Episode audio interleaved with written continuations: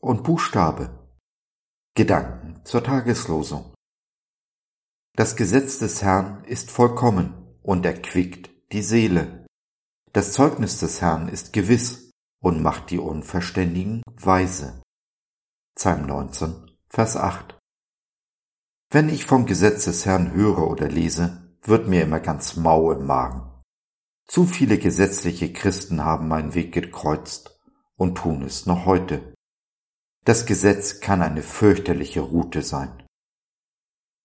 Umso wichtiger ist es zu verstehen, dass wir das Alte Testament immer aus der Sicht des Neuen lesen müssen. Paulus schreibt im Römerbrief, dass Christus des Gesetzes Ende ist. Der große Prophet Mose, der den Kindern Israels das Gesetz gab, schaute auch schon auf Jesus, erkannte, dass der Tag kommen würde, an dem das Gesetz sein Ende finden würde. Und so verhüllte er sein Angesicht, das von der Gegenwart Gottes leuchtete, um zu verbergen, dass dieser Glanz verblassen würde. In Jesus kam etwas völlig Neues, kein neuer Wein in alten Schläuchen. Nein, radikal neu. Neuer Wein, neue Schläuche. Es ist der Buchstabe des Gesetzes, der tötet, aber der Geist, der uns lebendig macht. In Jesus sind wir in einen neuen Bund eingetreten. Der alte ist vergangen. Vergleiche 2. Korinther 3, Vers 6. Wenn wir Diener des neuen Bundes sind, dann wissen wir, dass dies ein besserer Bund ist. Neu heißt, er ersetzt den alten, verbessert ihn nicht, sondern tritt an seine Stelle. Für diesen neuen Bund ist Jesus gestorben, hat ihn mit Tod und Auferstehung in Kraft gesetzt. Aus den Buchstaben des Gesetzes heraus zu handeln und zu denken, heißt, das Kreuz mit Füßen zu treten.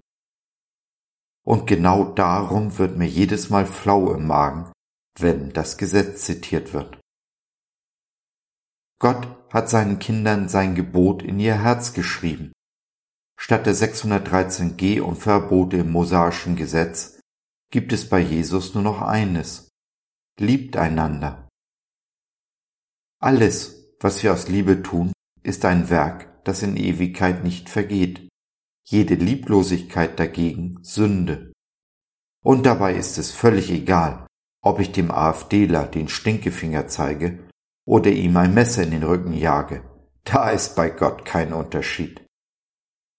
Bin ich aber mal lieblos, ja selbst wenn ich zum Messer greife, ist da immer die Gnade, die auf mich wartet.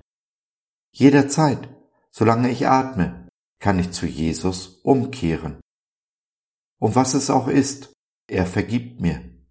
Mir bleibt nur noch, die Vergebung auch anzunehmen. Nehme ich sie aber an, werde ich von der Liebe Gottes erfüllt, die es mir ermöglicht, meinem lieblosen Nächsten, auch jedem AfDler, auf liebevolle Weise zu begegnen, ihm genau diese Liebe Gottes zu zeigen, damit auch er erfüllt wird von dieser Liebe. Genau so wird Gottes Reich gebaut. Genau so hinterlassen wir diese Welt ein ganzes Stück besser, als wir sie vorgefunden haben.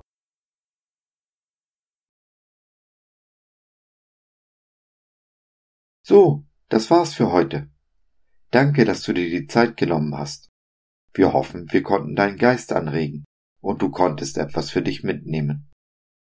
Wenn du in unsere Community Jesus at Home reinschnuppern möchtest, Fragen, Anregungen und oder Kritik hast, dann besuch uns doch im Web www.gott.biz.